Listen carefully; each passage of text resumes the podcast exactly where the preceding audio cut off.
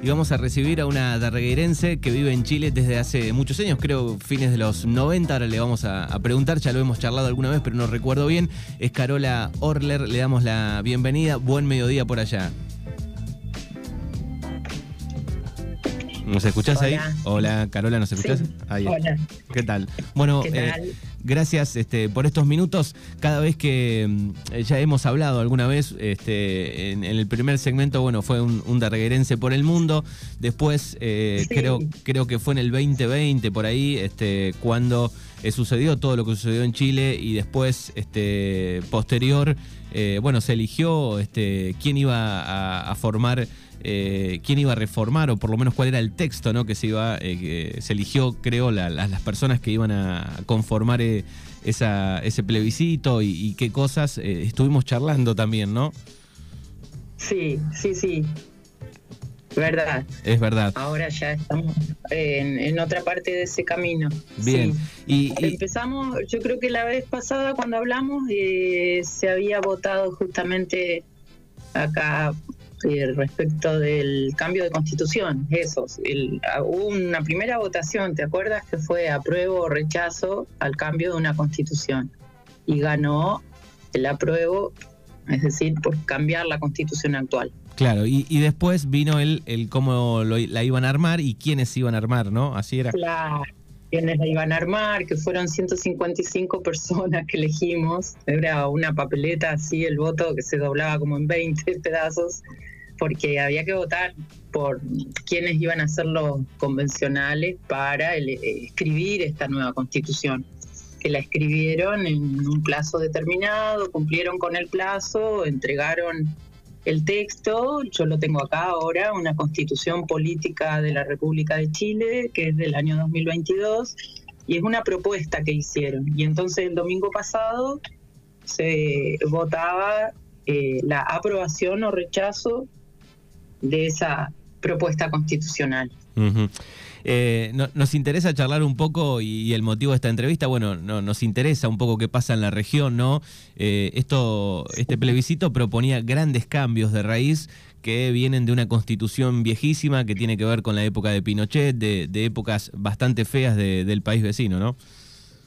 Sí, sí, qué bueno que, que que recuerdes eso para comenzar, porque, o sea, yo creo que es el- eso es lo más importante, ¿no? Que a veces se olvida la historia de donde, donde estamos, desde donde eh, estamos parados hoy, ¿no?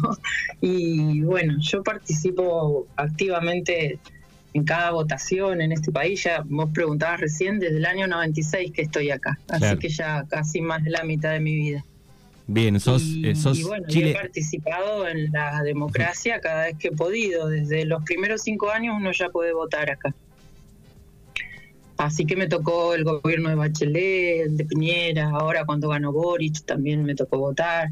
O sea, en general he participado sin participar en ningún partido político, no estoy inscrita en ningún partido político, pero bueno, me interesa la política, me interesa también desde el lugar donde trabajo, ¿no? El psicoanálisis no se puede ejercer sin estar inscrito en, los tiempos que corren, entonces eh, he tenido siempre una postura activa. Y claro, y estos últimos años, desde el 2019, que fue cuando hablamos antes de la pandemia, eh, que fue ese estallido social, como le llaman en todas partes, eh, lo que se puso en cuestión fue el modelo en el que estamos insertos, que es un modelo económico asegurado por la Constitución de 1980.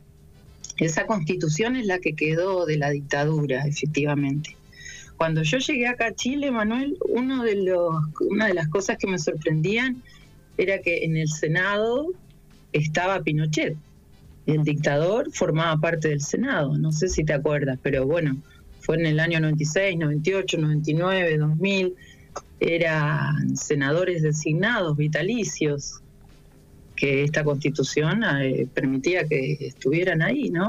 O sea, habiendo sido el dictador durante 17 años. Bien, y, y Y habiendo. entonces lograr Sí. modificar eso. Esa modificación estuvo durante estos años que fue muy difícil de alcanzar, pero se logró, ¿no? Que estos tipos al menos no ocuparan un lugar en la democracia. Ujú. Y habiendo pasado tan poco tiempo, porque si uno analiza, digo, desde que estaba sentado Pinochet ahí, no sé, no, sé si pasaron tantos años, digo, ¿eso explica un poco el, rechazo todavía eh, a 2022? Ah, lo que pasa es que lo que pasa es que yo creo que no hay conciencia todavía del todo de lo que es este sistema neoliberal. Eh, es impresionante. Mire, yo lo que valoro de este, de este proceso democrático es que en estos últimos, en este mes último, así para votar, te tenías que leer la Constitución, al menos enterarte de algo de la Constitución que nos rige, de la actual, ¿cierto? La del 80, eh, para contrastarla con la que proponían, ¿no? Con la nueva. Y hay dos cosas que son re importantes distinguir, y es que la Constitución del 80 garantiza eh, los derechos, sí, ciudadanos, como, las constituciones del mundo, pero los inscribe en, un Estado subsidiario.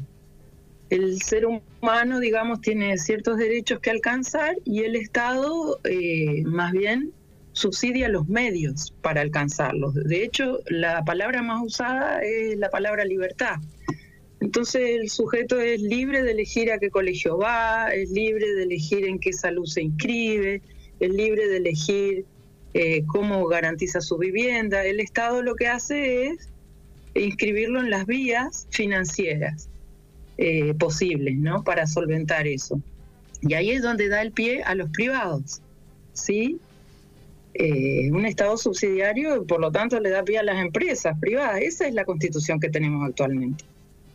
Y claro, ahora con la nueva, la propuesta principal era un Estado garante, que es lo que hace falta eh, para todo ser humano, para todo ciudadano de cualquier país, que haya garantías de que sus derechos se respeten, ¿no? Y bueno, esas son las, esa, esa diferencia enorme. Eh, todos pensábamos que daba pie a que ganara esta nueva constitución, y no, y no, se ganó el rechazo por mayoría, así una mayoría abismante, no, no, no, no lo podíamos creer. Porque las encuestas, eh, las encuestas daban, eh, daban bien, digamos, ¿no? Para el sí. Sí, siempre dieron no, no, las encuestas y las siempre iban dando cerca del, eran bastante estaba como peleada la cosa supuestamente. Lo que pasa es que todas las encuestas se basaron en las votaciones anteriores en donde el voto no fue obligatorio. Es primera vez que el voto es obligatorio. Votaron de 15 millones de inscritos, votaron 13. Es alto, ¿no? Es, es, un récord, es un récord este número, eso Habla bien, habla bien del proceso democrático, habla bien de, que el mecanismo como tal tiene que seguir, ¿no? El del voto obligatorio, que es como en Argentina. Acá no era así antes. Y yo creo que está bueno el que el derecho a patalear contra el sistema uno lo ejerce si quiere, vota nulo, vota blanco, pero está inscrito en el sistema aunque no quiera y, hay que votar. Y, ese, y había una multa muy alta para los que no votaban, 200 dólares. O sea, eh, se, se, se cumplió, digamos, con la obligación. Entonces las estadísticas no tenían mucho cómo saber esos votantes que nunca habían participado para dónde iban a ir. Incluso hay analistas que dicen que, que ya la opción rechazo, la palabra como tal, invitaba a la mayoría, porque la posición de la mayoría es la del rechazo a todo, el rechazo a la política, el rechazo a la propuesta, el rechazo a la, increencia en el sistema, ¿no? La, la increencia en los representantes. Yo no creo que sea gente que quiere la constitución del 80. Hubo también toda una propaganda de la derecha que fue la de decir eh, no, así no. Era una digamos, eh, eh, ese era el... ah, se cortó. Bueno, vamos a ver si retomamos la comunicación con eh, Carola Orler, que es darreguerense, está viviendo en Chile. A ver si nos escucha ahí. ¿Ahí nos escuchás? Ahora sí, sí. Bien. La derecha hizo una propaganda que era la de decir que, no, que, que sí se va a modificar la constitución, pero que esta propuesta había que rechazarla. ¿no? Lo que puede encerrar una gran mentira, porque para llegar a esta propuesta, viste, hubo que llegar a un plebiscito, todo lo que la constitución actual no garantiza. La constitución actual no garantiza plebiscitos, no, no garantiza referéndum, no garantiza consultas. ¿Me entiendes? Entonces fue excepcional este plebiscito. Era un momento, eh, no deja de ser, un momento relevante en la historia como participa, invitación a la participación. Pero bueno, la derecha hizo una campaña muy, muy buena, muy con mucha plata además, porque además esta campaña eh, no tuvo un control de, de, ¿cómo se dice?, de gastos, como tienen las campañas electorales normalmente, que cada parte tiene el mismo gasto para, para realizar, sino que cada campaña se solventó con, con sus aportes y la de, la de la derecha tuvo muchísima plata y hicieron se podría, realmente muy buena campaña. Sí, se podría pensar entonces que, digamos, hubo como una especie de, de, falta de apoyo popular o algún liderazgo, alguien que, que lleve esta campaña un poco más este, al frente, digo, ¿lo analizan un poco desde ese lado? Eh, no, o sea, lo que pasa que los liderazgos eran los de la los convencionalistas no fueron muy queridos al final. Hubo muchos errores ahí no sé si ustedes vieron unas propagandas, unas propagandas, bueno, la mala propaganda que le hicieron al principio, algunos, los mismos convencionalistas, hubo uno que había ganado votos, después tuvo, hubo que sacarlo porque había mentido, que era enfermo de cáncer, que no era enfermo de cáncer. A ver, para que se entienda, los convencionalistas eran, no eran políticos reconocidos ni partidarios, ¿cierto? Eran personas eh, comunes, ¿no? Elegidas qué sé yo, había de todo, abogados, periodistas, ajedrecistas, gente común, de colegio, ama de casa. Entonces la convención fue escrita por personas comunes, eh, diversas, y claro, se suponía que es, era el resultado de la oposición al partidismo, ¿cierto? A los partidos políticos, del rechazo a los partidos políticos. Entonces, eh, gracias a eso fue que, resultó una convención tan diversa. Pero, ahora qué sucede? Que se rechazó justamente eso que se había elegido, prevaleció el conservadurismo seguramente y el miedo, el miedo, el miedo al cambio. Claro, eso te quería preguntar.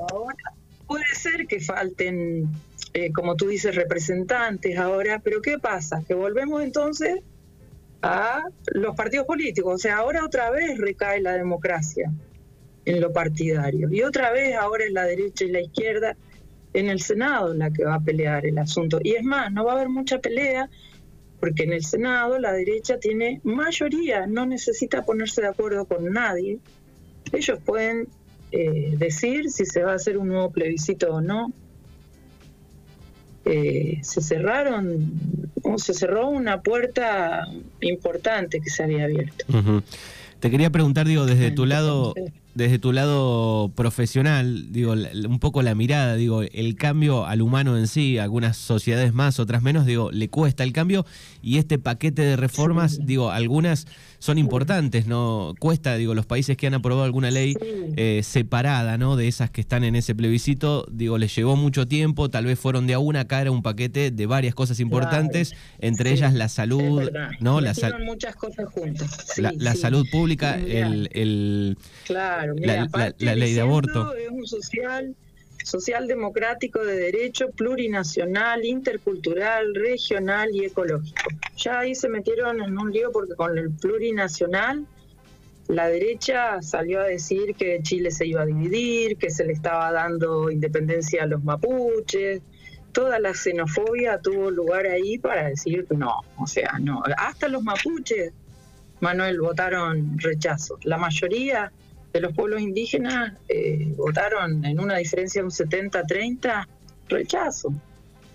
Eh, entonces fueron malinterpretados porque quieren ser chilenos. Hay algo ahí que es verdad que hay que reconocer las minorías indígenas, pero eso es como tú dices.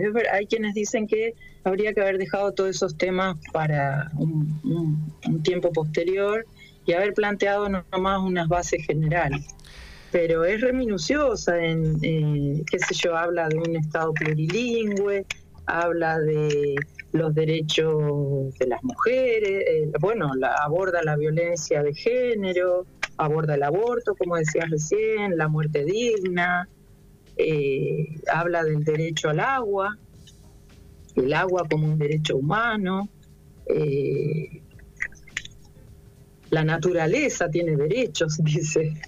Es, un poco romántico.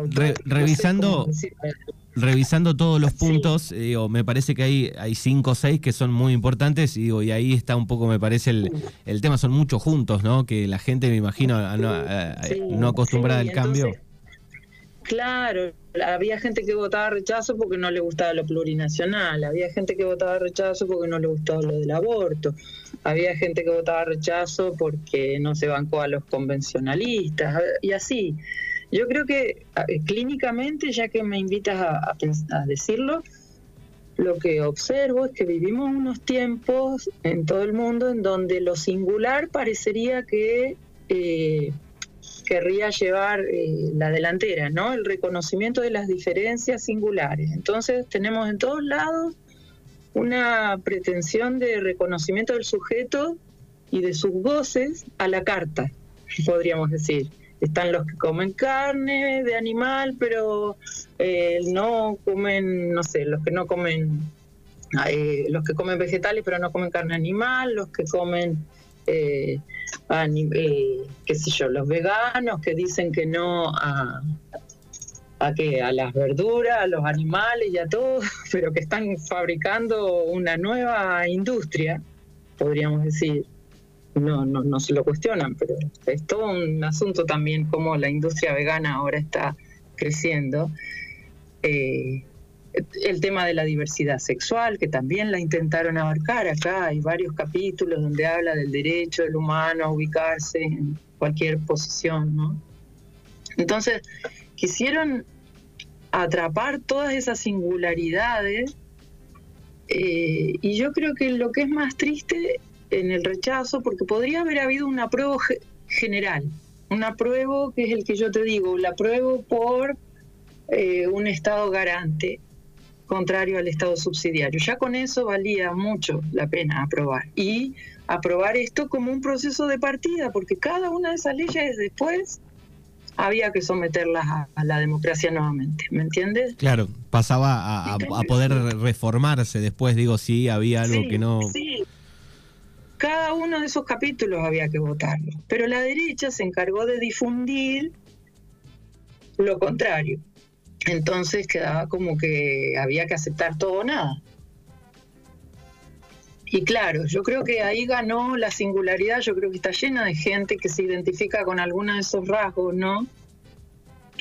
Eh, con alguna de esas diferencias, o por lo plurilingüe, o lo plurisexual, o lo pluricultural, eh, eh, qué sé yo, pero a la hora de defenderlo no defienden su causa porque porque igual esta diferencia, esta singularidad, yo creo que está muy arraigada al modelo neoliberal. Yo creo que también eh, la lucha por los derechos singulares en estos tiempos eh, va de la mano con un individualismo, no con causas eh, comunes. Y al final, a mí me parece que triunfa el individualismo y lo que la gente tiene es miedo a que le quiten la vivienda, miedo a que, le, a que no le den seguridad, miedo a que eh, estos convencionalistas se tomen eh, eh, muchas atribuciones, miedo a que al final el estado de las cosas se altere. Y, y bueno, el, triunfo de la propiedad privada yo creo que es, enorme, impera, ¿no? no, no no es fácil poner en cuestión. Hay un apartado, el segundo, el tercero nomás, que ya habla de un Estado solidario. Y no puedes pasar de un Estado individualista a un Estado solidario sin hacer educación, sin tomarte unos cuantos años de educación cívica que acá no hay en los colegios. Sí, sí, eso explica un poco. Y, rápidamente vuelvo al principio, de, bueno, también que hace no tantos años estaba eh, Pinochet sentado eh, en el Congreso, digo, son pocos años, me parece, ¿no? Más eh, toda esa educación que falta. Claro, sí, son años de, de, como te digo, de entrada en el consumo y de acceso a... La gente cree que mm, está como, bueno, en todas partes, ¿eh? yo creo que están convencidos de que si pagan acceden a algo mejor. Eh, los estados están desvirtuados, están tienen mala fama en todas partes. Acá te imaginarás cuando discutía con alguien del rechazo, no sé, un taxista me, decía, ¿y usted qué quiere? ¿Que seamos como, como su país? Eh, eh, enseguida, para todo lo que es estatal, me ponen de ejemplo Argentina y, y aprovechan a hacerme ver lo mal que administra Argentina con su, con su estatismo, ¿no? Eh, y al tiro las malas administraciones de los sistemas estatales eh, traen este gusto por lo privado, ¿no? Claro. Entonces tenemos que, entrar en una nueva era en todas partes, para todos. Yo creo que para todo el mundo es un enorme asunto este de cómo educar eh, en un en una nueva credibilidad, en una nueva confianza, en la representatividad, en, la democracia. Por ejemplo, eso, que esta nueva constitución traía apartados de participación donde hablaba de eh, tres séptimos, ¿no? Que es distinto a dos tercios. Mira, incluso no, no aseguraba ni que la izquierda ni la derecha tuvieran eh, por delante ninguna ganancia, ¿no? Con esta nueva constitución. No, se les aseguraba triunfo a ninguna de las dos partes pero aún así prefirieron quedarse con la constitución actual en la que es re difícil sacar a la derecha del Senado. Te quería preguntar eh, cómo queda hoy este el presidente Gabriel eh, Boric. Eh, sé que anunció algunos, va a anunciar algunos cambios en el gabinete. Digo, cómo queda un poco la imagen. Yo creo que han aprovechado a,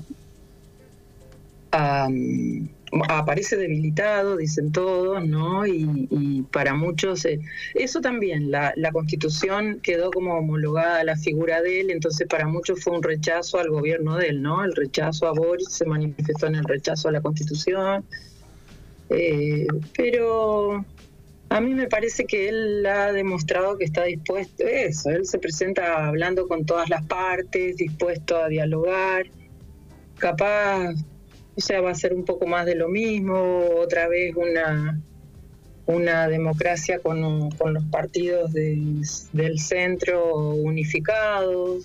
Es probable que él se tenga que apartar del Partido Comunista, que es con el que vino inicialmente, pero de a poquito se ha ido apartando. Esta constitución fue rechazada también por la izquierda comunista, por algunos de la izquierda comunista, ¿no? Porque dicen que era muy acá dicen amarillento, no sé si en Argentina también se usa esa, no me acuerdo ya, ¿no? Amarillos cuando no son definidos, ¿no? Ni de derecha ni de izquierda. Entonces lo tratan de amarillo a veces a Boric. Eh, pero bueno, hay que estar en su, en su lugar, ¿no? Bien, y, de acá a dialogar con todas las partes. Sí, y, de acá en adelante, bueno, él ya dijo que va a trabajar o, avanzar hacia un nuevo proceso constituyente a, la brevedad, ¿no? Sí, dice que sí. Lo que no sabemos bien es cómo, porque, porque como te digo, como la derecha tiene mayoría en el Senado, podrían bloquear cualquier intento de cambio. Ahora, lo que este país tiene es que mm, aparecen, entre comillas, muy civilizados, como obligados a cumplir su palabra. La derecha hizo toda una propaganda de que igual la iban a modificar la constitución si se rechazaba. Entonces, tal vez van a tener que cumplir su palabra porque están preocupados también de las nuevas, como se dicen, las elecciones, eh, las presidenciables, ¿no? Entonces, para sumar votos para después, también a todos les conviene cumplir algo de lo que dijeron. Así que el asunto va a ser de qué manera, si se llamará de nuevo una convención o, lo van a resolver entre partidos, entre políticos, ¿no? Bien, bueno, sacando en limpio algo de, todos estos años, digo, bueno, por lo menos eh, apareció el debate, digo, se, se intenta pensar, falta mucho por supuesto, pero bueno, por lo menos eh, el intento de, cambiar algo, incluir derechos y un montón de cosas, eh, por lo menos están arriba de la mesa, dando vueltas, ganó el no, pero digo, por lo menos hay algo positivo de todo. Sí, sí, re interesante que todo, todo el mundo haya tenido que ponerse a leer y a, y a pensar un poco en qué país quiere vivir. Mm, sí, los ideales que por los cuales está dispuesto a, a, votar y a defender. Yo creo que ojalá de curso a, otro nuevo proceso parecido, ojalá de lo más diverso, que no se quede eh, decidido entre cuatro paredes, ¿me entiendes? Eh, sería una decepción, yo creo, para yo creo que ahí sí se podría volver a, levantar un movimiento como el de octubre del 2019, eh, porque la gente igual no quiere que los políticos asuman esto a solas. Así que hay que ver qué, se produce. Es medio incierto, ¿eh? Bastante incierto el asunto. Bueno, Carola, te, agradecemos por estos minutos, por este pantallazo de lo que está viviendo eh, Chile por, por estos días. Eh, así que nos encanta que, seas como una especie de corresponsal, aunque sea una vez por año. claro, bueno, gracias. Sí, un honor. Abrazo, abrazo, abrazo enorme y gracias por estos minutos. Un abrazo, Manuel. Chao.